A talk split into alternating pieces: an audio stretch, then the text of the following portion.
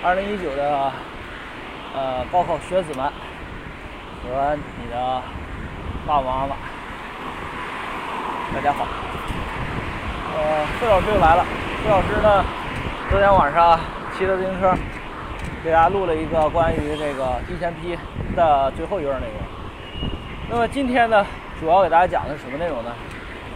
呃，讲的是关于这个呃升学机遇里面当中的一个中外合作办学的问题。今天讲中外合作办学啊，呃，因为很多的家长和同学啊一直在群里边，还有啊跟我们老师问，这中外合作办咋咋回事啊？能不能给谁给讲透一回啊？所了解的信息啊都是只言片语啊，知道的懂的人呢也相对来讲比较少，很多人只能说着，有的人说好，有的人说不好，不一而终，所以说家长和同学们有点懵了。那么这个中外合作办学到底咋回事呢？费老师呢今天给大家彻底讲一下哈，用这么早晨这段时间，有人听出来费老师呼哧带喘的，为啥？骑自行车呢？为啥？平时太忙，上班时间吧都是家长咨询，都是这个呃讲座，要么的话就是做很多很多的这个工作，然后呢，只有啥呢？只有上下班这段时间呢，骑着自行车才能给大家录一些课程啊，大家别见外哈。呃，音质好像不是那么太好，因为在路上，然后呢，体验不是那么特佳，因为在路上啊。但是你发现一点啊，费老师这种奉献忘我的劲儿，就是为了呢能够多讲一些啊。完全可以，平时我讲座够多了，完全可以不用讲这些。但是我发现一个问题，讲座来参加讲座人还毕竟少数，所以说希望通过我的声音呢，影响更多的家长和同学，别因为志愿填报的一些人一时马虎，让自己断送了大好机会和大好前程哈。今天讲中外合作办学，中外合作办学呢，很多人把它理解为啥呢？特别是些高中的学生啊。不知道听了哪个班主任的话，也不知道听了谁的话，就说这中外合作办学这不好，为啥？收费又高，而且的话，这这的话就好像是给人的感觉好像就是啥吧？比如说这个我们上高一刚上高一的时候那些条子生似的啊，总感觉这拿钱就能上，这是一个巨大的误解啊，巨大的误解。我给你举个例子，中外合作办学里边呢，你比如说像这个。像这谁呢？像这个，呃，中国人民大学的苏州校区，这就是典型的中外合作办学。然后呢，他的苏州，他这个普通专业啊，这个收到了这个，我没记错的话，应该是六百五十多。呃，苏州校区呢收到六百二十多，相当于优惠了二十多分。但是同样的，拿的都是苏这个呃人大的毕业证、学位证，所有的教学都一样，没区别。所以说，你从这点就可以看出来了哈。目前来讲，主流的中外合作办学都是这种，全都是这种。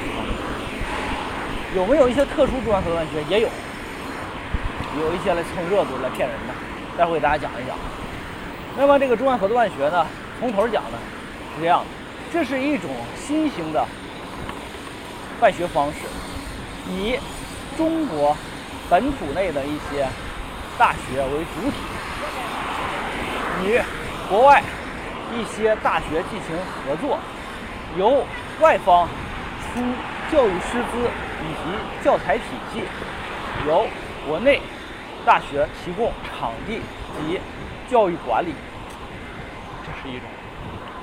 还有一种呢，是由这个国内一所学校和国外一所学校合办，同时双方。出资金、出管理，由外方来管理和主导的，这是一种模式。一般来讲，这样的学校和中方、外方的学校，从毕业证的识别上来说，没有太大关系，就是没有什么太大关系了。这就是一个新型独立的办学，完全独立于两校的一种办学方式。第三种方式就是由国内某所大学，它的某些专业与国外某一些大学的专业进行合作，在这个中国的这个学校内办学，主要的师资由中国那个大学来承担，国外的学校颁发一个学位证即可，这种也是中外合作办学。所以说，听我刚才跟大家说的话，一般来讲呢，第三种这种方式，他发的毕业证是中国本校的学位证，中国本校的，再发一个，多发一个外校的学位证就结束了。所以说，听费老师刚才你讲，那中外合作办学分三种模式，这三种模式是目前主流的三种模式。有没有一些这个打三分球的呢？也有。我给你举个例子啊。前段时间呢，这个呃，上海大学的这个中欧商学院啊，中悉尼商学院，到这个啥呢？到这个呃实验的外国语啊，一中啊进行宣讲。这种他这个考试不通过高考，采用他们学校自己测试，甚至来说呢，他怕你考不上，把题都给你，同时呢，承诺毕业之后呢。颁发悉尼商学院，就是国外的那个悉尼科技大学商学院的学位证。这种方式，这种方式呢，有很多的一些家长被说心动了哈。他们觉得，哎，这挺好，不用参加高考，就可以考到上海大学的悉尼商学院，这太好了。很多人现在就想考，甚至来说，有的人已经已经在考的路上了。我跟你这样讲啊。什么事儿呢？你得两看啊。这个是典型那种拿钱就上的，而且你要知道，你后边的工作该如何去做。因为我们特意给上海大学打过电话调查，这个学校毕业之后呢，你入学了之后呢，因为你没有参加省统一的这种招生考试。那么你毕业之后呢，颁发只发一个信息商学院的学位证，没有上海大学的毕业证和学位证。那么没有上海大学的毕业证、学位证什么意思？就是你就相当于在中国上了四年外国的学校。你说让中国上四年外国的学校，玩笑开的有点大。拿的是学位证，因为外国的学校确实只有学位证，没有毕业证。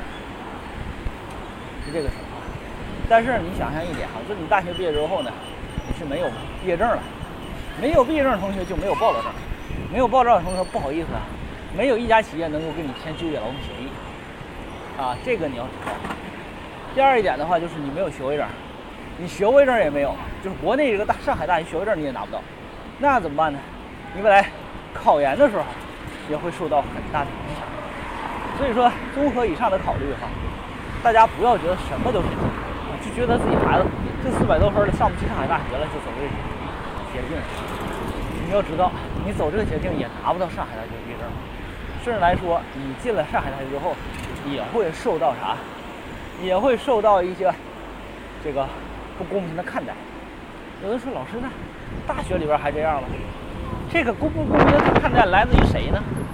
不是来自于学校，也不是来自于同学们。是来自于你自己，你没有发现吗？高一进来那些条子生，他整个高中，其实他的生活永远都是有一种有一种的感觉，好像自己是这个插插班生，倒插门进来的，是不是？总有这种感觉。所以说，你也是这个感觉，何必呢？哈，又不讨好，又受气，那就光明正大读一个本科呗，况且你的分也不差。是不是所以说，这是中外合作办学一种比较特殊的方式。那么这种特殊方式多不多呀？现在变得越来越多。而且这种特殊方式呢，还是啥？还是省教育厅，就上海教育教育局承认的，教育部备过案的，你知道吧？所以说，你你家长有的时候真防不胜防。为啥？他宣传的时候，他他基本不宣传自己啊，你只能拿到一个学位证啊，况且跟上海大学没关系，他不会这样宣传，他只会宣传。我们是上海大学悉尼商学院，你说这气人不气人？你况且这个这个宣讲会还是你们高中组织的，你说你信谁？所以呢，最后导致啥呢？家长不是家长能力不行，这家长懂得太少，甚至来说有些家长先天的就觉得这个是真的，就往这边靠。哎，你别人说啥都不行，然后就找证据来证明自己想的是对的，这是最可怕的，明白吗？为啥？就像你就像你赌博一样的，你已经输了二十万了。这又借了二十万，哎，这个时候脑子不是你自己的，你一直在想，别人跟你说小心点，这二十万再输了，不听，这脑子里一直在想，我这二十万我是挣，我是翻盘就结束呢，还是我再赢二十万回来？你会发现脑子不是你的，你说可怕不可怕？这种结果往往是你这二十万又输的流干净，这就赌徒心态。所以说，大家在选学校和择校的时候，千万记住，拒绝赌徒心态。啊，有的时候呢，这这是很痛心的一个事情。呃，中外合作办学呢，从目前来说，国家教育部承认的学校很多啊，将近有六百多所。在这么多的学校当中，都是国家教育部有一个网站叫做“中外合作办学”这个这个端口，它呢。上面有公布的这些学校，都是教育部备案承认的，所以大家呢想了解这个中外合作办学是真的是假的哈，是真是假，你就让上到这个地方来去看。好，那中外合作办学呢，三个主体，刚才给大家三个方式都也说完了。我举个例子啊，第一个就是啥呢？就是中外双方各出呃资金成立的这样学校。呃，以国内的学校呢，主要有西交利物浦、宁波诺丁汉、温州肯恩、上海纽约大学，呃，北理莫斯科大学，呃，等等这些吧。这些学校呢，呃，宁波诺丁汉啊也说过了，这些学校呢，采用的是一个中外合作办学的方式啊。比如说，我举例子，西交利物浦。地点在苏州，是由西安交通大学和英国利物浦大学双方合作合资办学。这个资啊，包括资金也包括师资，全都包括。入学之后呢，采用英语教学方式。目前来说呢，在中国已经呢，呃，河南省招生四届了。收分呢，这两年逐渐上升，逐渐上升。最开始的招生是二本招生，后来的一本招生。二零一七年呢，高一本线十五分就能上；二零一八年滋溜一下，这高一本线五十才能上。哎，你就发现一个问题，就发现这种学校啊，逐年被学生和家长认可。一学校的规模不是很大，同时呢，也就几千人的规模。同时呢，这个学校呢，它的这个位置是苏州，位置也比较好。教学方式呢，采用英语和呃外教教学，同时采用小班制。这就是国外的教学方式，小班制特点。所以呢，很多同学为了留学，为了这个凑热度，为了洋气儿，都报这个学校，所以导致这个学校啊收分特别特别变得越来越高。同时呢，这学校有什么特点？这学校有一个特点就是，它的学费特别高，正常的是八万五，这个学费八万五四年你算算，九万四九三十六万，三十六万这还不算。因为后两年都要求你到国外的诺丁汉大学、英国诺丁汉大学去读书啊，所以说后两年的费用，你一年照着三十万来算，大概多少钱？你自己算，是不是七八十万？是吧？这还不算这个学生在这四年当中的人吃马喂，所以说你就照着七八十万准备啊，这学校才学生才能把这学读完，只是读完哈，只是读完。你未来有考研的时候，哎，本校研究生硕士点也有，但是很少。你几乎大部分同学还要考外校的研究生，所以说，同学，论学习哪家强？肯定中国强。中国哪家强？还是中国的学校厉害，是不是？传统的学校考研氛围很好。那这个学校进了这个学校之后呢，这些学生呢都在想，老师你看我如何的这个。啊，创业我如何的去这个挣钱啊？所以说这个学校考研率一般来讲，相对来讲比，其他学校要低很多。这就是从深造的考虑来说，我建议你还是走咱们国内的一些学校，哪管是河大，是不是？它的这个考研氛围比较高。但是你要说未来发展出国角角度来说，这学校还是不错的。这是一个学校。那么西交利物浦大学在河南省，呃，招生呢文理科都有，招生规模呢还不小，三百人。这个学校呢也是值得一考虑的一个学校。招生分儿记住，逐年上升啊。第二学校呢就是宁波诺丁汉。这个学校什么特点？这个学校的办学主体，有很多人把它错误理解是宁波大学，错了，不是宁波大学，是什么呢？是浙江万里学院，记住啊，浙江万里学院和英国诺丁汉大学合办。有很多人不理解，那这个学校这么好的学校哈，因为宁波诺丁汉的收分比西交利物浦高，我们家长就一直认为分高的一定是好学校，这不一定。这个学校在宁波啊，然后呢，我就说呢，为啥一个独立学院和一个世界五十强的大学合办？是吧，造就了一个这样的大学。我跟你讲，在我们家长和学生的心目当中，一直觉得就是啥呢？就是办学、办大学这件事儿，是永远是一件非常高大上的事儿，永远是一个啥呢？是一个哎，天生就应该是带着金色光环出来的。而且办学主体一定是国，一定是那些啊响当当的这些什么公办大学。其实。这不是巨大的误解，时代不一样，因为现在不是一九七七年，现在的办学，国家已经放开了。就拿这个学校来说，浙江万里学院这是一个独立学院啊，在宁波。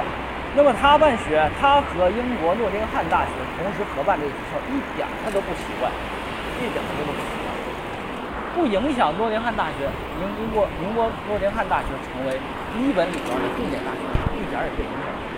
所以说，大家在办学、在看的时候，你要多方面去看啊，这是一种新型的教育尝试，对吧？还有广东以色列理工，对吧？汕头大学和这个以色列理工学院合办，所以说从多个角度大家来去看这件事情。那么，宁波诺丁汉大学这两年招生啊，收分还是逐年就高，这这个是逐渐被大家认可，学费超级高。所以说，大家要首先考虑这个问题。第二个主体呢，就是这个啥呢？就是中外合作办学项目。这里边指的啥呢？指的是以国内大学和国外大学合作筹办的一些中外合作办学的学院。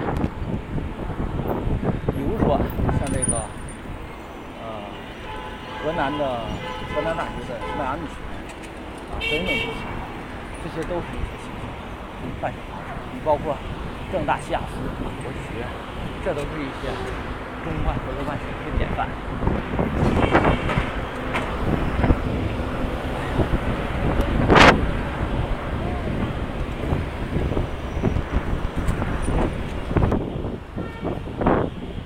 好，咱们继续啊。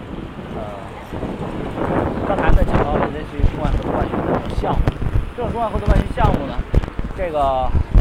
呃，刚才差一点哈，没说，中外合作办学第一层次呢，这些大学呢发的毕业证呢是本学校毕业证，也就是说你西交利物浦大学毕业的，你颁发是西交利物浦大学的毕业证和学士学位证。宁波诺丁汉是宁波诺丁汉的毕业证和学士学位证。同时，由于你这个参加了这个二加二这模式，那么后两年是在国外的诺丁汉大学和利物浦大学合发，毕业之后呢，同时也颁发他们学校颁发的学位证。这个学校有什么主要的好处在于，你这样考虑哈，未来想出国留学的，有这个到国外读研的想法的，我建议你，你如果分数够的话，可以优先考虑，因为毕竟这是一个比较好的这种对接。后两年你能够在国外大学读，十有八九都能够申请到这个学校的硕士研究生，在国外读。毕竟英国的硕士研究生只有一年，相对来讲含金量还是比较高。所以说这是一种方式。那么。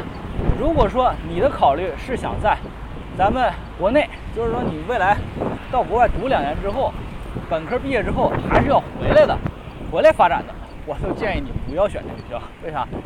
这学校本身就是这个特点。你要是说未来想在国内的，想稳定在父母身边了，或者是想在国内上海、北京工作的，这个学校哈太费钱了。同时一点呢，你这个钱啊，你想一年五六十万，你要是真正花到最后哈，大学毕业之后呢，升国外的研究生，钱花到这儿，我觉得更见效果。所以说，综合考虑的，大家再决定自己要不要报这样的学校。中外合作办学项目类似于像河大迈阿密学院、华北水利学院大学的乌拉尔学院等等这些，这些都是中外合作办学项目。那么他毕业上学的时候呢，是在主校，就是河大或者华水本校区就读，所有都一样，没区别，没有任何区别。学费稍微贵一点，正常是五千八百多块钱，这个的话是一一万八千块钱。河南省内的中外合作办学已经定死了，一万八顶格了。所以说大家不要担心那学费太贵的问题。这个学费其实还是可以接受的。那么上这个学校之后呢，所有的就业教学，通通都一样，发证发仨证，发主校的毕业证学位证和外校的学位证。毕业之后享受同等待遇，没有任何区别。所以说，分呢，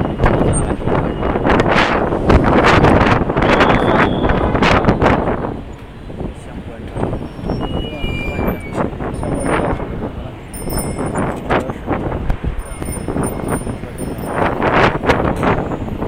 郑州大学的，它采用的是专业伙伴，金融、经济啊、等等、银行管理这些和国外的学校进行合办，和澳大利亚蒙纳士大学合办，是吧？它的刚才说的这个呃就业和教学方式跟刚才第二个层次中外合作办学项目教学教育方式是一样的，但是呢，它其实就是这个中外合作办学的专业，也不是项目，专业。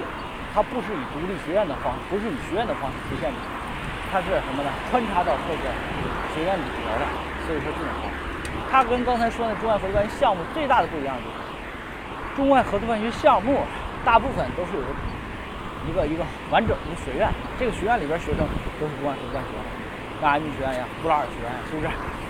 但是这个的话是什么呢？这个的话就是你金融的学生，你就跟着金融学生、普通生一起。啊只不过呢，就是你中外合作办学进来的，学费肯定教育费高一点，但其他都一样，没区别。所以说大家不要对这个存在什么样的误解。恰恰呢，这两年中外合作办学呢，成了一个低分上好学校的一个机会。大概都能低多少呢？不一样哈，不同学校不一样。你比如说哈，高分的学校，咱指的是985大学，你像厦门大学吧，厦门大学正常收六百三十多，中外合作办学呢，按正常来说应该比六百三十多。正常应该低二十，但是呢，这个就不一样了。厦门大学中外合作办学收分超过了本校，超过了本校。很多人不理解为什么，其实很简单，厦门大学中外合作办学就是好专业，经管类的专业，进去之后就不会调剂，所以说你一下子就学到了厦门大学最牛的专业。因为大家知道厦门大学最牛的专业就是会计和金融，对吧？一下子就学到他最牛的专业，所以很多家长不傻，是吧？因为你就算六百三录到厦大，你先录不到他好专业的。你想录到他好专业，你得有六百四、六百五的分那这个同学呢，就出了一个六百三十多的分稍微多一点分就读到这个学校最好的专业，这就是一件大好事。家长不傻，所以说这两年出现啥呢？好学校的中外合作办学倒挂了。你比如说像这个北邮的中外合作办学倒挂了，学的就是通信。那北邮最牛的就是通信，是吧？直接比他们本校就高，这个很正常。还有吉林大学的，是不是？所以说这两年出现啥情况？出现这个中外合作办学越来越被社会追捧，所以大家在填报的时候不要说，哎，老师你看哈，我其实就想学这个，比如说厦门大学的金融哈，哈工大的这个哈工大没有，那个大连理工的这个机械，我就想学这个，那我就选本本校的，选本校的，这个录不上的话，我再考虑中外合作办学，不存在啊，不存在。现在来说，很多中外合作办学，你你不把它放到上边志愿。优先的话，你就会发现啥情况？你就会发现，你录不上他，因为他收分比他的收分比这个本校还高，那就直接本校录走了，录的最 low 逼的专业，你也挺可惜，是不是？所以说你要多层看，这是好大学。中等大学出现啥情况呢？中等大学哈，你要做好数据分析，因为中等大学，我指的是这个末流985和中流211这些学校。这些学校的合作办学啊，出现了一个冰火两重天。有的学校的专业特别火，中外合作特别特别火，比如说西安电子科技大学合作办学，因为它专业好啊，就俩专业：电子科学技术英国班，电子科学技术法国班，学费也不高，六万五，是不是？你会发现西电最牛逼的专业就是电子科学，所以说大家对他超级认可，对吧？所以说他收分仅次于他们本校，仅次于本校。但是有些学校，他的这个就是啊，举个什么例子呢？哈，你比如说像这个啊，有一些学校，你比如说河大吧，哎，他就他的专业相对来讲就弱一些，然后呢，河大中外合作就收分低，所以说你这个话，你就得多层次去看这种这这种。所以说这个的话就是中外合作办学中流的学校，中外合作办学底层的学校呢。这分差距可就大了，为啥呀？因为第一，你想想，中外合作办学本来就是收收费高，家长们、学生们在分数不是超高的同学的情况下，他们对啥呢？对这个专业的认可度哈，没有那么高，就是他们没有那么好的啥规划意识，他没有觉得哎，专业选错了误终身，他们不选，就是觉得选校最重要。所以说就看学校，看学校看哪个呢？看。办学的主体学校，就国内这个学校到底咋样？其实正常看，看中外合作办学可以这样看，但是你也得兼顾到专业的问题。因为啥？虽说是差学校，但是它有好专业呀，你不能否认这一点嘛，是不是？你比如说，你看咱们省内，虽说这个中原工学院这学校不咋地啊，不是特别优秀，但是它的纺织科学与工程。它的机械，这都是响当当牛哄哄的专业。很多人学家长就觉得，哎，学校不行，啥专业都不行。错了，他的这个机械和纺织类的专业，在全国呢都是有名。因为毕竟原来这是隶属于轻工部的这个六所纺院之间的一个。六所纺院现在呢，大部分都功成名就了。就这个学校耽误就耽误这个名上面，它名起好了的话，我跟你说，你还高攀不起，明白吧？所以导致它中外合作办学沉到二本里边，收分还不高啊。这就是啊，低分上好学校也是一次机会，就看你怎么看，明白吧？所以说呢，你像这个木业经济学院嘛，它的这个中外合作办学收分比它主校居然低出五十，所以说你就会发现二本里边还是有很多机会，你不能盲目的就是错误的理解，还它不行，这个不行那不行。你比如说航院，航院它最大特点，有很多人说航院的最大特点就是航空专业，错了，行业最大特点。不是航空专业，是会计专业。所以呢，中外合作办学呢，今天就给大家去讲到这儿。如果大家对这个呃有什么见解？